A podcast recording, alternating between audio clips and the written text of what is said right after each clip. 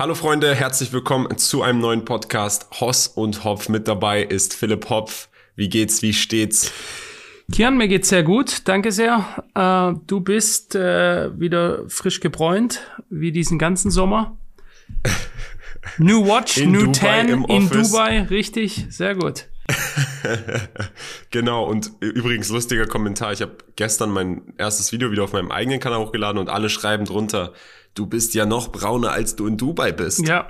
Weil ich in Dubai nie in die Sonne gehe, sondern im Office bin. Genau. Aber ja, nee, Spaß beiseite. Freut mich wieder zurück zu sein. Aus dem Office ist es viel entspannter einfach für mich. Tausendmal entspannter hier aufzunehmen. Bessere Tonqualität für euch, bessere Videoqualität.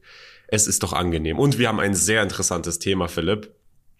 Und zwar geht es um einen Flugzeugabsturz. Ihr könnt euch noch erinnern, die Podcast-Zuhörer, wir haben ja über den MH307-Flug, glaube ich, ich glaube, das war 307 oder 370, äh, dem Flugzeugabsturz mit der Netflix-Serie kombiniert gesprochen und es war ein sehr interessantes Thema. Jetzt gibt es einen neueren Flugzeugabsturz, bei dem ich gar nicht weiß, wie viel davon eigentlich in den deutschen Medien vorgekommen ist, aber ich glaube doch, dass die Schlagzeile doch, gut rumgegangen doch, ist, denn doch, die hatte einen klar. Zweck.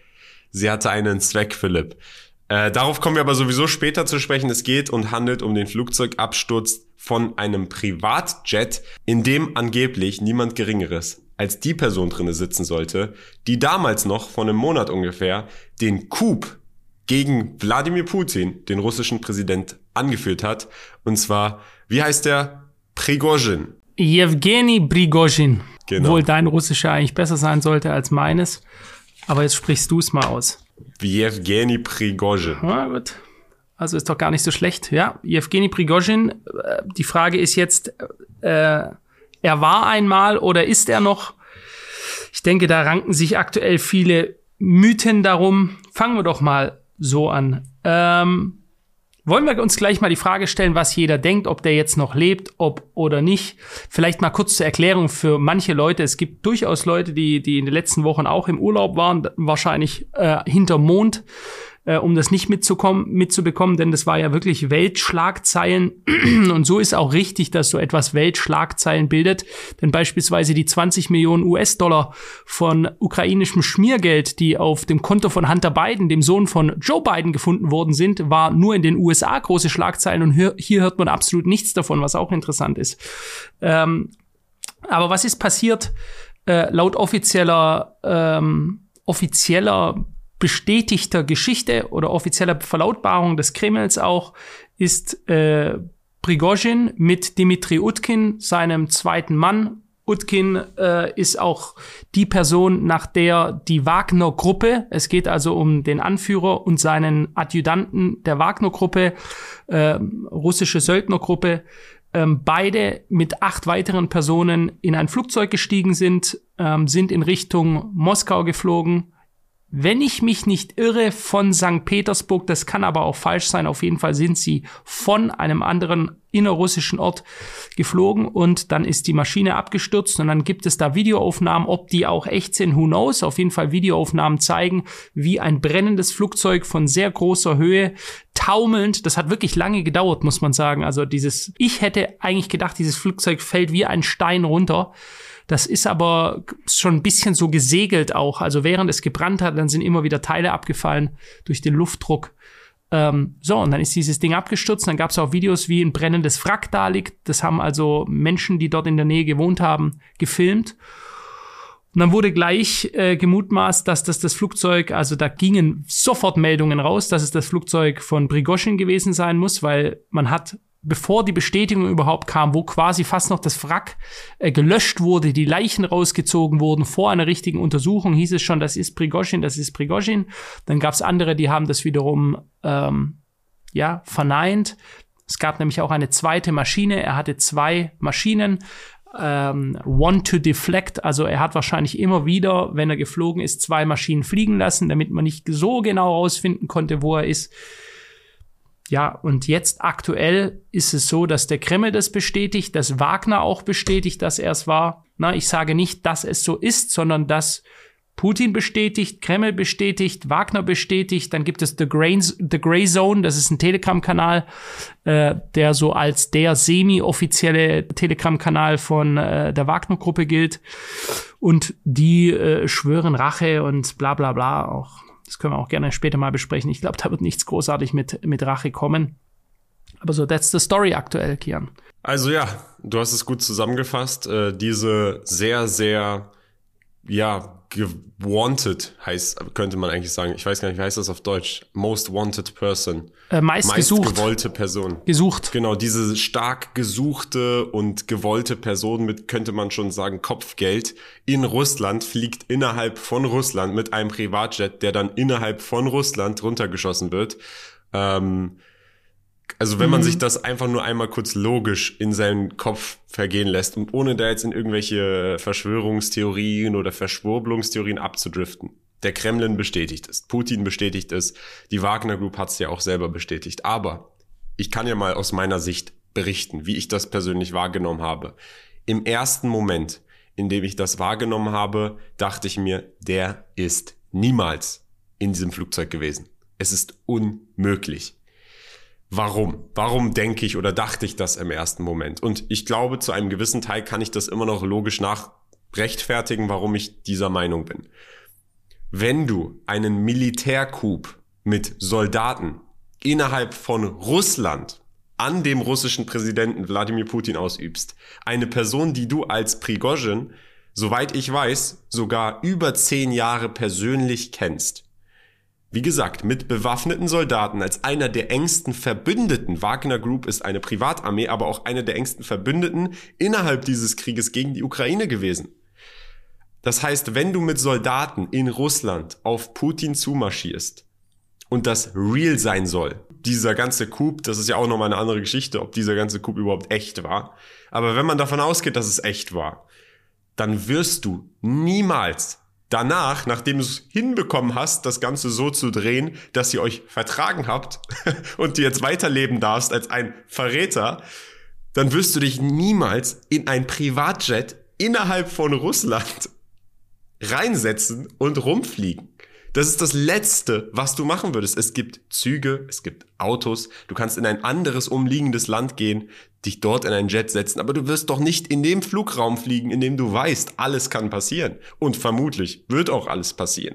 Das ist doch einfach nur logisch, oder? Als eine Person, die so stark gewollt ist, von nicht nur Putin, sondern auch vielleicht anderen Verbündeten. Was meinst du, Philipp? Erstmal rein logisch diese, dieser Ansatz rein logisch, wohlgemerkt, Menschen handeln oftmals nicht logisch.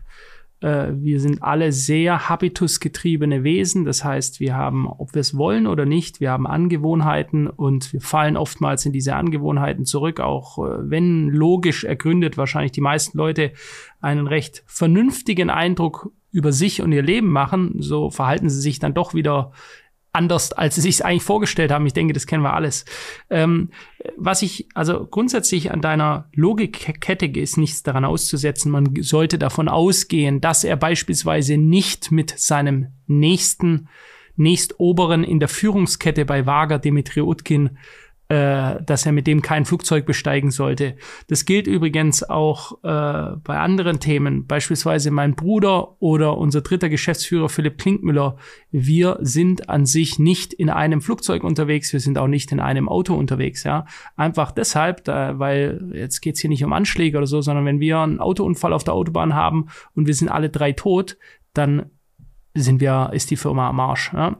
Und ähm, deswegen, das sind einfach so grundsätzliche Sachen. Genau, und wenn ihr das schon macht, Philipp, wenn ihr das schon macht, dann kannst du mir doch nicht erzählen, dass Prigozhin, der Typ, der einen Militärcoup in Moskau versucht hat, das nicht auch mm. macht, dass da nicht auch irgendwelche Maßnahmen hat. Und er hat ja Maßnahmen und da kommen wir zu den Details. Du hast es zwar kurzzeitig erwähnt, in den westlichen Medien war es eher nicht so erwähnt. Ich habe das dann auf Alternativquellen über Telegram gefunden. Da haben nämlich russische Quellen wie beispielsweise die Readovka-Ausgabe direkt unmittelbar, nachdem das passiert ist, gesagt, sein Tod ist nicht bestätigt. Es ist zu früh, um seinen Tod jetzt zu bestätigen. Und er könnte in einem anderen Flugzeug gewesen sein, denn er hätte zuvor auch schon zu dem Zeitpunkt, wo er geflogen sein soll in Vergangenheit, bevor er überhaupt den Coup gemacht hat, schon mehrere Flugzeuge gleichzeitig abgeschickt. Das heißt, verschiedene Jets in verschiedene Richtungen, auf verschiedenen Routen, wo er als Passagier auf der Passagierliste drauf stand und diese Flugzeuge auch bestiegen haben soll. Und innerhalb dieses Zeitpunkts, wie du jetzt aber auch schon gesagt hast, soll er auch einen anderen Jet bestiegen haben. Und zwar einen Embraer 600 Business Jet mit der Flugnummer RA 02795. Das ist auch Teil der Flotte und dieses Flugzeug ist äh, in Osterfirwo gelandet. Das heißt, diese Maschine flog am selben Tag dann nochmal von Moskau nach St. Petersburg nochmal zurück und auch dort war Prigozhin einer der Passagiere. Zumindest per Flugliste. Genau. Ja, also schau mal, du kannst da für alles äh, Argumente finden. Äh, da gibt's auch einen Journalisten und ich habe jetzt ganz bewusst einen geholt, von dem ich jetzt kein Fan bin, weil er äh, überhaupt keine Neutralität hat in diesem Konflikt. Und das ist der Paul Ronsheimer, äh, von der Bildzeitung, der sich an sich dauerhaft in seiner nun könnte man sagen ersten Heimat Ukraine aufhält äh, in Kiew und da ständig mit Zelensky und Ki äh, und Klitschko und so Interviews führt und so. Und ähm, ich finde, da bin ich vielleicht noch äh, zu klassisch eingestellt und kenne das noch aus Zeiten, wo das mal so war, dass Journalismus sich neutral verhalten sollte. Die Zeiten sind natürlich längst vorbei. Ähm, und selbst der, der ist der absolut anti-Russland, anti-Putin. Ich weiß gar nicht, ob der den Namen so ausspricht oder gleich von Satan redet äh, oder von furchtbarer, schlimmer Despot, Tyrann, wie sie es halt alle machen. Ja? Ähm, so, und also ich habe den ganz bewusst ihn genommen, ja, weil der zu keinem bisschen in irgendeiner Weise im Verdacht stehen würde, pro Prigoschin oder pro Putin oder pro Russland zu sein. Und ähm, er sagte einmal klar, es gibt einen offiziellen DNA-Test. Dieser könnte natürlich gefälscht sein. Ja, die sagen, hm, DNA-Test stimmt, okay, fake. Ganz klar.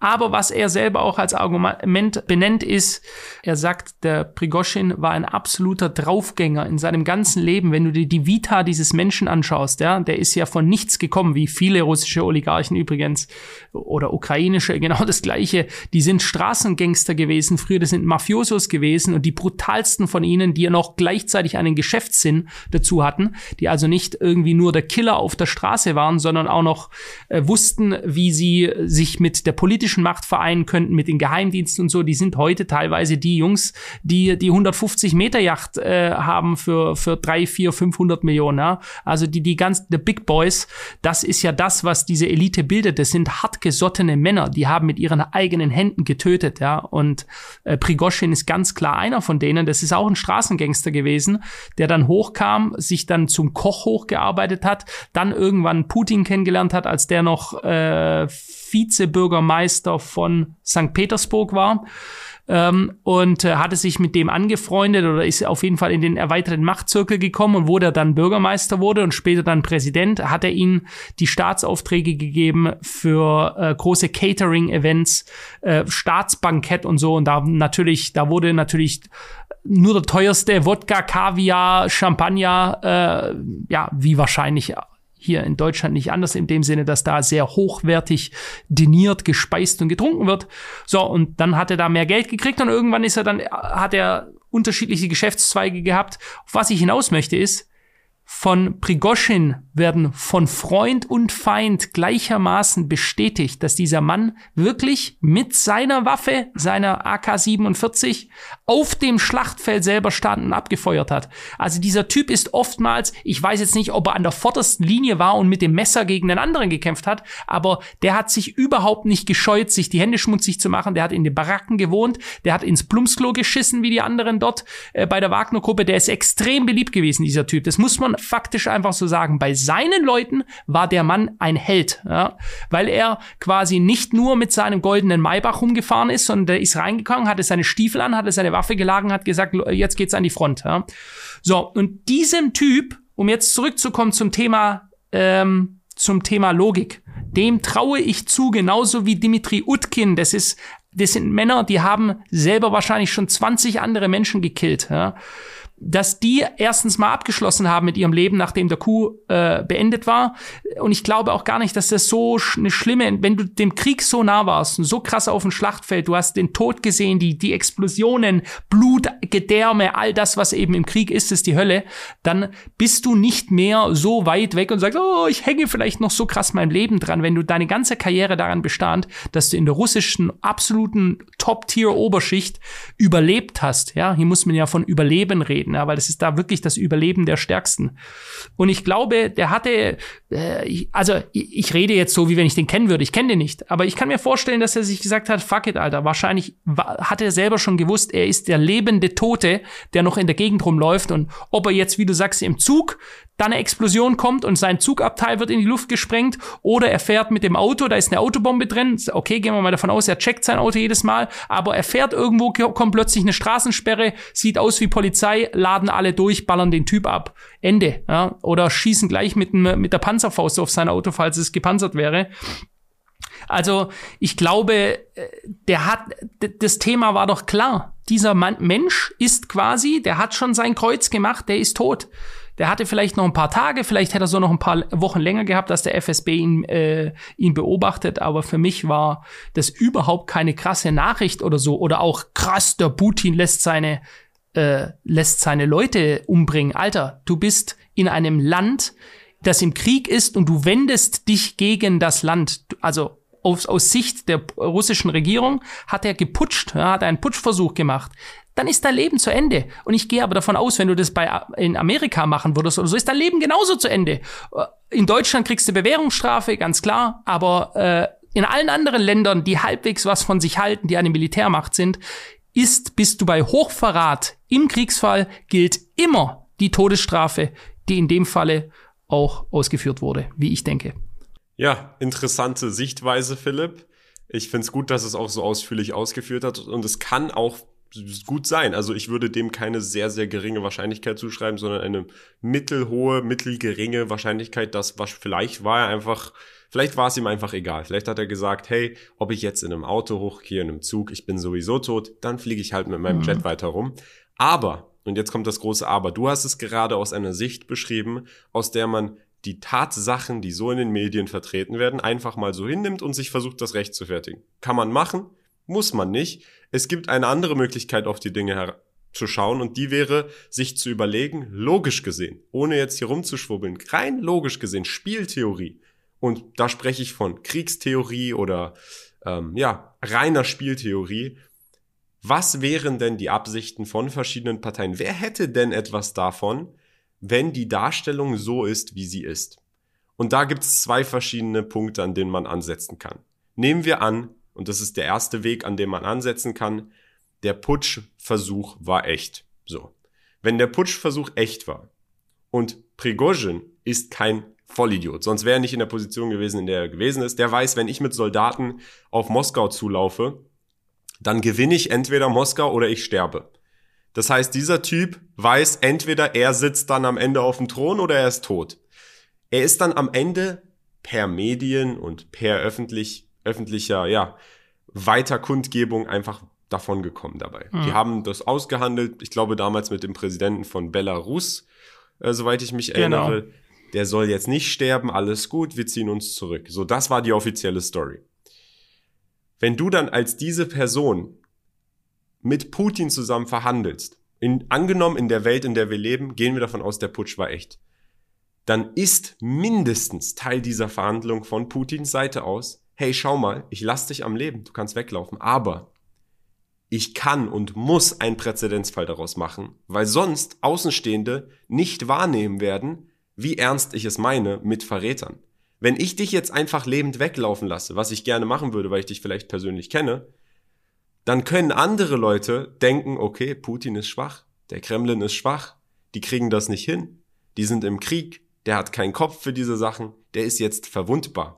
Wenn wir aber einen Deal zusammen ausmachen und sagen, okay, du darfst weglaufen, du verziehst dich nach Belarus oder ein anderes Land Umgebung oder vielleicht nach Argentinien, wer weiß wohin. Ich gebe dir ein bisschen Kohle, lass mich einfach in Ruhe, gib mir deine Wagner-Soldaten und die sind jetzt loyal zu mir. Dafür müssen wir aber so tun, als hätte ich dich umgebracht indirekt. Warum? Weil sonst die ganze Welt keinen Respekt vor mir hat. Ich muss das demonstrieren, ich muss diese Macht demonstrieren, ich muss meinen Status demonstrieren, wir müssen das so durchziehen.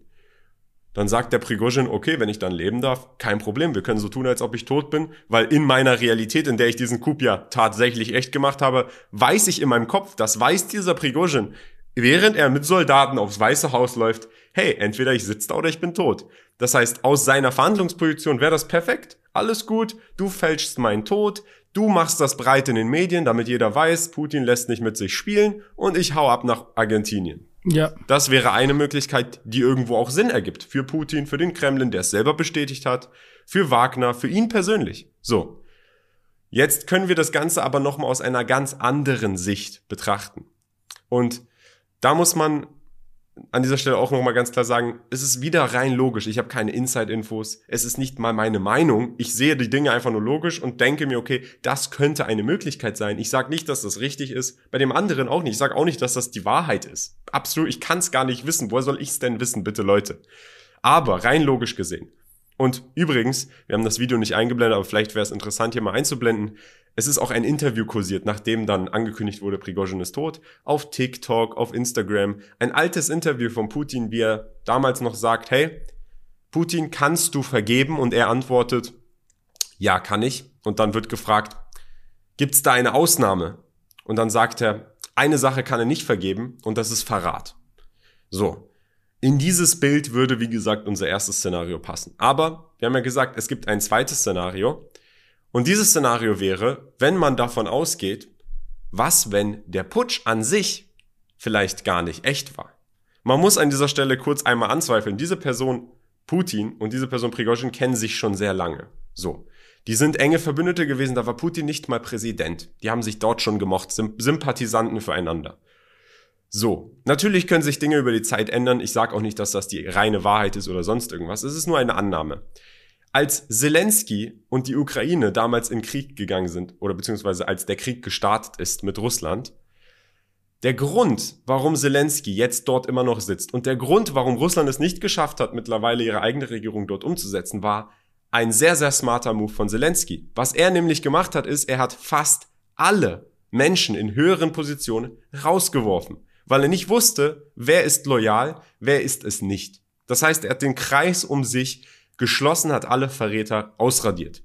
So, was machst du jetzt, wenn du Putin bist? Du weißt nicht, wer alles ein Verräter ist. Du wirst nicht mal mit deinem Geheimdienst in der Lage sein, herauszufinden, wer ist alles Verräter. Vielleicht sitzen welche selbst im Geheimdienst.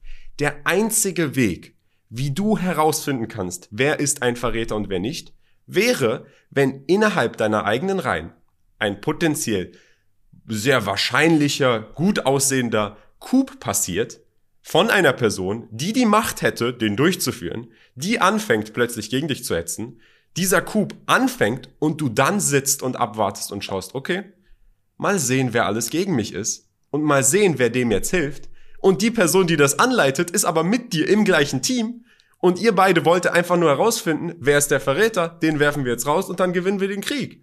Der Plan war vielleicht gar nicht, diesen Coup irgendwann überhaupt jemals durchzuführen, sondern pass auf, Prigozhin, ich brauche deine Hilfe. Wir müssen herausfinden, wer sind Verräter, wer nicht. Dir ist doch auch das russische Land am, am obersten. Lass uns das gemeinsam machen.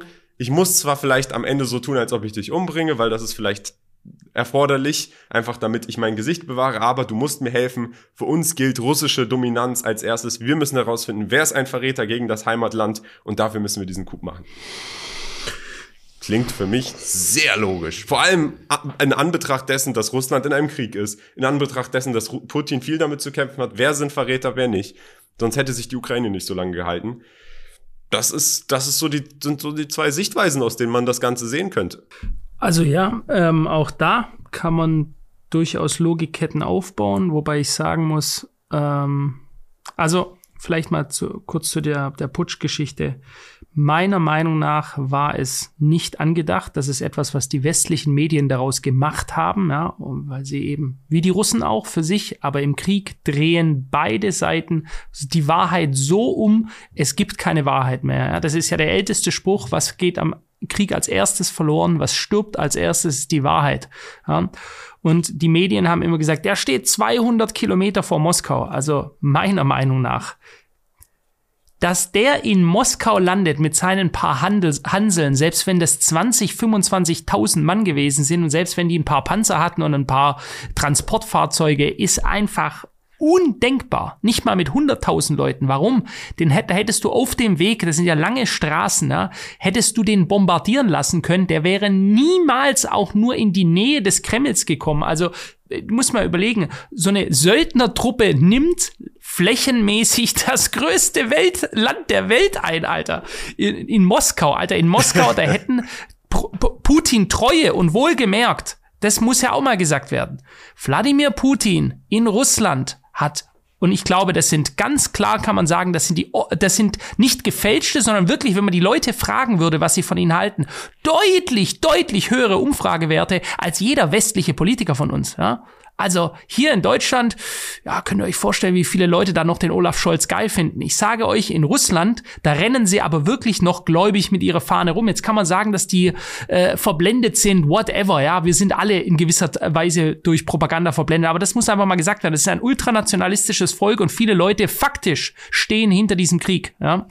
Ähm, also deswegen, ich glaube, dieser, dieser, ich glaube, es ging um Folgendes. Der Shoigu, das ist sein wirklicher Feind gewesen. Der Shoigu ist der Verteidigungsminister, ist einer äh, Vier-Sterne-General äh, in Russland äh, Sergei Shoigu und ähm, den hat er auch beleidigt und zigmal als Hurensohn äh, genannt und so weiter und so weiter. Also der Prigoschin jetzt, ja, der hat in seinen Reden am Tag oder an den Tagen des Putsches hat er nie ein Wort gegen äh, Putin gesagt.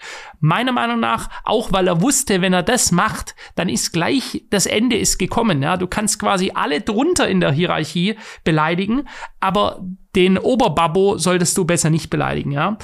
Und, ähm, und ich, das kann auch genauso sein, dass der Scheugu, der auch ein sehr, sehr mächtiger Mensch ist, direkter Draht, der ist ja ein Militär, äh, dass der hinter äh, dem Anschlag steckt. Auf jeden Fall hatte der Prigoschin viele, viele Feinde in Russland. Ich glaube, er, es ging wirklich darum, denen haben die Waffen gefehlt, die haben massivste Verluste in Bachmut gehabt. Die haben sehr stark gekämpft. Ihn hat es mitgenommen, dass seine Leute auch, ich kann mir das wirklich auch vorstellen, ja, also der, wenn du nah an der Front bist, ja, und du bist mit dabei. Leben und Tod ist für dich keine Sache irgendwie, die du aus der Ferne beobachtest, sondern da ging es dein ganzes Leben lang. Der hatte viele Situationen, wo wahrscheinlich es um Leben und Tod ging, ja. Und äh, ich glaube, der hat sich massiv aufgeregt, weil er der Meinung war, dass die russische Armee deutlich mehr Waffen gekriegt hat als er. Seine Männer haben es gebraucht. Er ist seinen Männern verpflichtet, nicht der russischen Armee.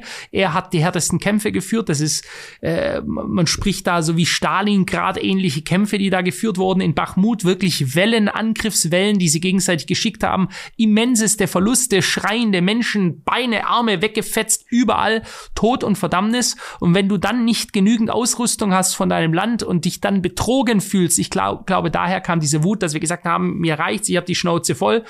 Und dann wurde er durch den Lukaschenko, Alexander Lukaschenko ist der Präsident äh, von Weißrussland, äh, wurde er besänftigt. Da gibt es auch ein langes Interview darüber, wenn man den Glauben schenken mag, wo der Lukaschenko erzählt, wie er die Verhandlungen geführt hat zwischen Putin und zwischen Prigoschin, weil der Prigoschin quasi so ein aufbrausender Typ ist und ein Typ von der Straße, der flucht scheinbar die ganze Zeit nur rum und benutzt in jedem zweiten Wort irgendein Schimpfwort. Er ist also ein richtiger Gangster und ähm, so, und bis der sich dann mal besänftigt hat, und dann wird der Putin ihm wahrscheinlich versprochen haben, hör zu, du kannst ins Ausland gehen. Aber selbst, Kian, jetzt mal ein Argument von mir. Selbst wenn er ihm das versprochen hätte, dass er äh, den Tod fingiert, also wir tun so, als bist du in dem Flugzeug drin und das macht gar keinen Sinn.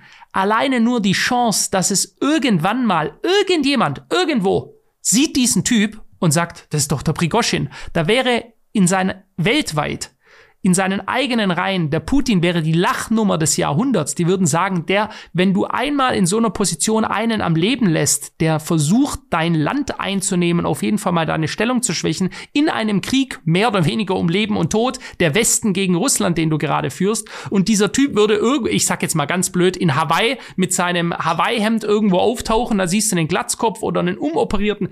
Irgendeiner es würde nur das Gerücht aufkommen, dass der noch lebt, dann wäre der Putin hätte keinen Respekt mehr von seinen eigenen Leuten, dann würden sie das als ihm als Schwäche ab, äh, ansehen. Also ich sag dir, selbst wenn der dem Prigoschin ver versprochen hätte, ich verschone deine Familie, was ich auch glaube, was er macht, äh, und äh, Du kannst nach Belarus mit deinen Leuten rausgehen. Selbst dann war der auf der Todesliste. Scheißegal, ob der den das äh, verspricht oder nicht. Du bist tot, wenn du das gemacht hast. Ja? Da gibt's egal alle Versprechungen, völlig irrelevant. Du bist tot, wenn du gegen dein eigenes Land marschierst. That's the deal. Und das weiß an sich auch jeder. Ich glaube, das weiß auch jeder Amerikaner oder so. Du kommst vors Kriegsgericht und im Kriegsfall sterben Verräter, wenn sie ihr eigenes Land verraten. Das ist überall auf der Welt so. Ja, gutes Argument, Philipp. Ähm, ich kann dir da zustimmen. Ich habe ja auch gesagt, wenn du da gegen Russland anfängst mit Soldaten in Richtung Weißes Haus, äh, nee, nicht Kreml. Weißes Haus, aber Moskau zu ja. marschieren, Kreml marschieren, dann äh, weißt du, entweder ich sitze dann da am Ende auf dem Thron oder ich bin tot. Und ähm, dementsprechend macht dein Argument auf jeden Fall Sinn. Ich verstehe nur eine Sache, ergibt für mich logisch keinen Sinn. Und zwar, wenn man weiß, dass dieser Prigozhin so eine tickende Zeitbombe, beziehungsweise einfach so ein verrückter Typ ist, und der Typ leitet das größte Paramilitär, also Privatmilitär in Russland. Mit Soldaten, mit Waffen und auch hoch ausgebildete Soldaten. Mhm. Dann wirst du doch wohl genug Intel, also Insider-Infos, abgehörte Telefone innerhalb deines eigenen Landes, äh, innerhalb cut, innerhalb deines eigenen Landes haben über deine Geheimorganisation, die ja Russland auch gute hat, um zu hören, direkt im ersten Moment, wenn Prigozhin überhaupt anfängt, sowas zu plotten, also quasi sich Gedanken darum zu machen, hey, vielleicht, das regt mich hier alles auf, wir kriegen keine Waffen, jetzt reicht's mir so langsam, um dann zu sagen, okay, dann mach dem was in seinen Tee und dann stirbt er an einem Herz, Herzinfarkt mhm. morgen und es kommt gar nicht erst dazu. Warum passiert das dann nicht? Wenn also, du an ihn rankommst. Da hätte es ja Milliarden. Da, ja, aber Philipp, gut. Ich weiß nicht, da hast du doch wahrscheinlich genug Intel innerhalb von Russland, um überhaupt an diese Person ranzukommen. Er war ja nicht irgendwo in Amerika, wo man sagen kann, gut, da ist halt die Schwierigkeit, wie willst du an ihn rankommen, mhm. sondern innerhalb von Russland sollte der russische Geheimdienst wohl hinbekommen, einen Typen auf sanftem Wege umzubringen, indem er ihm was in sein Essen mischt oder in seinen Tee oder was auch immer. Möglicherweise. Für mich mhm. ist einfach, ich, vielleicht hat sich dieser Prigozhin auch verarschen lassen. Vielleicht hat er gedacht, hey, wenn ich diesen Coup mit Putin mache, weil Putin hat diesen Coup gebraucht.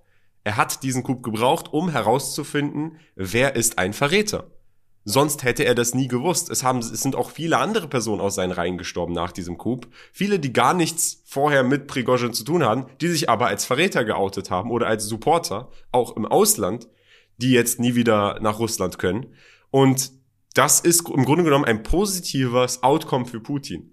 Ob er das jetzt per Zufall bekommen hat, weil Prigozhin durchgedreht ist, halte ich für unwahrscheinlich einfach. Es kann aber auch sein, dass Prigozhin einfach das mit Putin ausgehandelt hat, aber vielleicht einfach naiv dahingehend war, zu denken, ich bleib wirklich am Leben innerhalb von Russland. Er wollte, weißt du, er wollte, es ist ja nachher auch die Hoffnung, jeder Mensch egal, wir stellen uns die, diese Leute vielleicht immer so, wie wenn die so ganz anders wären als wir, ja. Also die müssen auch äh, einmal am Tag auf den Topf äh, und Nummer zwei machen.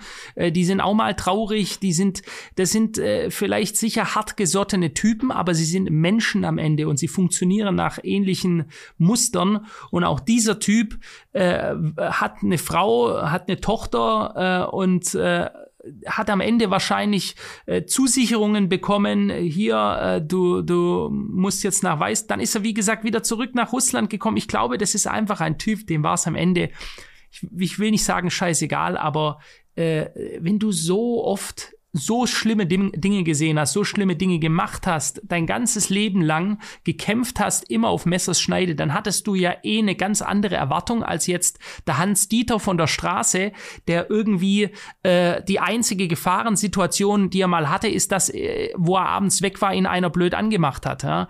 Das ist ein das sind ganz andere Menschen und die sind dann nicht mehr, die haben nicht mehr so eine Angst vor dem Tod. Ja? Ähm, und der Dimitri Utkin, sein zweiter Mann, sowieso nicht. Das ist ein Frontkämpfer gewesen, die sind, die haben Kriegseinsätze, die haben die Granate selber geworfen, die haben Leute erschossen, ermordet, äh, die sind im Krieg, ja, also. Aber, jo. Philipp, aber, wenn du in so einer Position bist, du bist ja Milliardär, dieser Prigozhin war Milliardär teilweise, du hast diese Soldatarmee, du bist so nah an Putin, dann hast du doch irgendwo in irgendeiner Weise einen Joker irgendeine Karte, die du dabei hast, die dir dein Leben garantiert. Mhm. Und wenn du stirbst, dann werden halt Daten veröffentlicht oder dann geht das hoch oder dann passiert das. Also irgendein Joker ja. muss es doch geben, sonst setzt du dich nicht ins Flugzeug. Lass mich dir ein Argument geben, warum äh, da nicht Daten veröffentlicht werden. Also, we will see, ne? Vielleicht werde ich auch noch Vielleicht sehen wir die nächsten Tage irgendwelche Daten werden. Aber warum? Ich denke, was gemacht wurde für so einen Menschen ist am Ende wichtig, dass die, die ihm wirklich lieb sind, in Sicherheit sind. Also seine Frau, sein engster Umkreis, ich weiß nicht, ob der Geschwister hatte, seine Tochter mit Sicherheit. Das ist ihm lieb. Und ich glaube auch, den werden die nichts machen. Da haben die, was stehst du, das ist, äh, es wird zwar immer so dargestellt, Terrorregime und die bringen alle Leute um bis in die siebte Generation, wie man das vom Kim Jong-un in Nordkorea auch immer gesagt hat, der würde Leute mit der Flak erschießen oder äh, wilde Schäferhunde zerreißen die Menschen und so. Das ist so eine richtig geile, für die dümmlichsten der Dummen, die die oh, Scheiße glauben, so die, der Russe isst Kinder. Ja, das hat man im Zweiten Weltkrieg. In jedem Krieg hast du immer versucht, den Gegner zum Teufel zu machen. Und bis heute glauben es natürlich auch manche Leute, okay, das sind am Ende auch Menschen, Äh, ich glaube, dem war eines wichtig, dass seine Familie das Geld behalten darf, dass seine Familie weiterleben kann. Ja, das wäre das auch, was mir wichtig ist. Wenn ich jetzt dran denke, ich habe so einen Move gemacht, it's over, ja, ich kann jetzt hier noch ein paar Tage rumtingeln, ich muss mein ganzes Leben lang immer über meine Schulter schauen, weil nicht bei jedem Essen theoretisch Plutonium drin sein kann, wie sie schon vom FSB, der, der Nachfolgeorganisation des, des äh, russischen Geheimdienstes KGB, wie sie ja schon Menschen getötet haben mit Plutonium oder sonstigen äh, Giften, da war es doch erst äh, Nemikov, ich weiß es nicht, wie es heißt, das andere Nervengift, das sie äh, in was in Großbritannien, wo sie da so einen Typ fast gekillt haben damit. Also, die könnten dich erschießen. Es gibt tausend Wege, wie du schon sagst. Der hat abgeschlossen damit und es war ihm wahrscheinlich wichtig, dass seine Familie in Zukunft weiterhin in Monaco Urlaub machen darf und mit dem Rolls-Royce in der Gegend rumfahren, die ihre Privatjets fliegen können. Das wäre mir wichtig, dass die Leute, die an sich nichts damit zu tun haben, meine engsten Familienmitglieder, dass die überleben und dann ist mir mein Leben scheißegal, knall mich ab. Ja, whatever. Ja, der wusste schon, welchen Move er da macht. Und, äh, und, und da hat er, ich, ich sage, da hat er sich vielleicht dann auch geopfert.